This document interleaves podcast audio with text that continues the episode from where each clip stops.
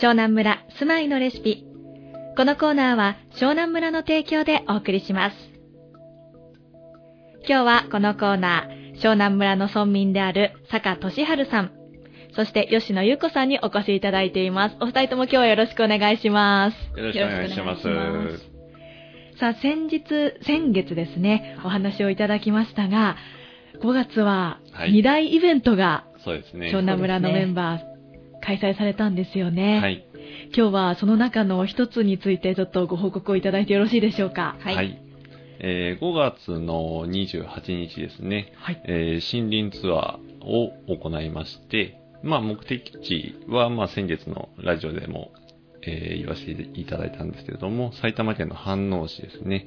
で、まあ西川材、普段家づくりで使っている材料を入れてもらっているところの山なんですけれども、えーまあお客さんを連れて30人ぐらいで総勢ですね。まあ木の伐採から始まりまして、えーその後伐採、あ、製材所ですね。製材所の見学と、その後にワークショップを行ったという流れになるんですけれども、あの、前回ね、お話しいただいたときに、この皆さんが今住んでいるお家とか家具などに使われている木を取るところから、はい。ね、あの、みんなで見てみようということで、湘南村の皆さん企画してね、はい。ツアーを組まれたんですよね。そうですね。どうですか？この湘南地域から皆さん参加してくださったんですか？そうですね。神奈川県の方がもうほぼ全員なんですけれども、山の人に聞いても、やっぱり、あの、埼玉県で取れる木のはずなのに、神奈川の方の需要が多いっていうお話は聞きましたね。年齢層はどれくらいの方が集まったんですか？年齢層は本当に幅広く、まあ、えーまあ、家づくりを計画している方々だったので、まあ、30代から50代っていう形ですうね。んそうだったんですね。どうでしたか？行ってみて、吉野さん。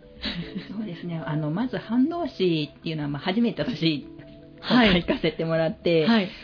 まあ、なんか、結構、圏央道ができてから1時間くらいで行けて、近いところだよっていうのは聞いてはいたんですけど、本当にあっという間に着いて、で、なんか、すごく親近感を持ったというか、なんか森林の中も、すごく本当綺麗な木がたくさんあって、てまあ、木こりさんたちが手入れをして、その枝、あの、木が若いうちに枝を切って節目が出ないように丁寧に丁寧に手入れをしている結果その木がすごくまっすぐしかも長く伸っていうん。てそれがすごくたくさんあるような森林でその中の一本をあの伐採するところを見学させてもらったんですけれどもすごく木こりさんってなんかかっこいいなって思って 単純に思いました。あんなに太い木をこう斧で切り口をつけながら、はい。まあ、最後伐あの伐採するんですけども、うん。その音とか迫力がすごくてこいいって ちょっとミーハー心に思いました 木こりさんがかっこよく見えた。でも、普通のあの、ただの森に入っていくんではなくて、やっぱりいい木が育つようにって言って整えられていそうるですね森なんですかね。で、まあ、今植えられたのは戦後の木が多いんですけれども、戦後の木を今切る。まあ、もともと、飯能市っていうのは小さい山が多いんですね。で、それも、あの、まあ、理由というか、その、家づくりに使う木の、えー利点としては、木を切った後に、あの、下ろす作業ですね、木を。あの、もう本当大きい山になってしまうと、今ヘリコプターとか、そういったもので上げて、あの、運ばなくちゃいけないんですけれども、小さい山なので、まあ、人力とは言わないですけれども、あの、そんなにコストをかけずに切った木を下ろせるっていう、あの、利点もありますので、そういうところが、あの、西川材が栄えたっていうところでもあると思いますね。坂さん、その伐採のシーンなどを見て、なんか感じたことはありましたか？そうですね。まあ、僕もずっと撮影に徹してたので、は 実際肉眼で見てないんですけど、すごく間近にいたのにそうですね。一番の特等席にいて。けど本当に、やっぱり木こりさんが、あのー真剣に、あのーせんそもそも先代の方々が育ててくれた木なので、はあ、はい。一本一本も丁寧に愛情を込めて育てて切るっていうところを見せていただいたので、まあ、ただ単にすごいなっていうよりかは、まあ、思いがずっと何代も伝わってる木なんだなっていう風な感じと、あの、感じは受けましたねう。ん先代からね、もしかしたら先々代からの木を今ね、はい大切に伐採するというところなんでしょうね。そうですねその木こりさんが木を切るところを見た後は、どんなことを行われたんですか？はい。その後は、まあ、建材として使うために製材所っていうところに、えー、まあ、切った木を運ぶんですけれども、製材所では、えー、ヒノキの梁ですね。あのー柱はまっすぐ立ってるんですけれども、はい柱と柱をつなぐ横につなぐ部材を梁っていうんですけれども、そのヒノキの梁の部材を丸太から、えー角材ですね、に製材するところを見せていただいて、うんヒノキは特に匂いが、あのーいい匂いがするので、いい香り。はい。切ったき、あのー破片とかをお客さんに渡して、あの、匂いを嗅いでもらったりとか。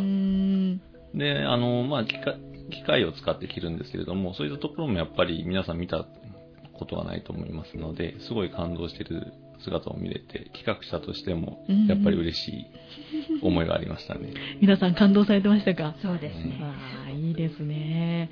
その他にもいろいろ行われたんですよね。そうですね。その製材所が終わった後に、えーまあ、お付き合いのある、まあ、えー木材をストックしている、えーところに行きまして、モデルハウスがあるので、そこで皆さんで昼食を、あのー取ったんですけれども、かまどですね。湘南村でよく使っているかまどで、一度ね、作ったかまど。はい。それで、まかない飯を作って、うんうん皆さんに食べていただいて、で、その後にワークショップ、えー行ったんですけれども、えーぬか袋とうずくり体験、あと、カンナ掛けですね。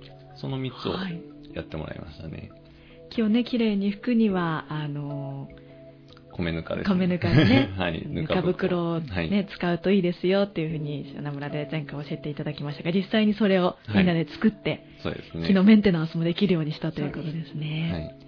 カンナ掛けなどもね、子供たちなど、また、なかなかやったことない方多いと思うので、貴重な機会になりましたよね。そうですね。大工も一緒に同伴してくれたので、はいはい。あの、まあ、間近で大工さんの技を見れるっていう、いい機会にもなったと思います。参加された方、皆さんどんな声で、あの、よかったな、なんて言ってましたか？やっぱり印象があるのは、伐採の瞬間なんでしょううね。やはりあの時のみんなのなんか一体感っていうか、おーみたいな。のすごいやりましたね。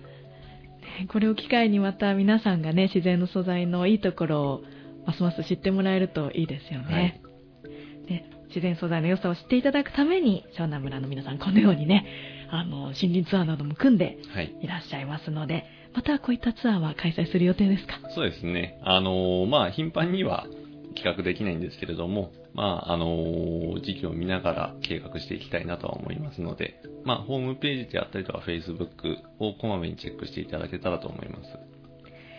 今回のツアーの内容も、この湘南村公式 Facebook で見ることができるんですあ、かね。はい、そうですね。もちろん、レディオ湘南さんの、あのー記事とリンクして、Facebook にも上げさせていただきますので、皆さんご覧いただければと思います。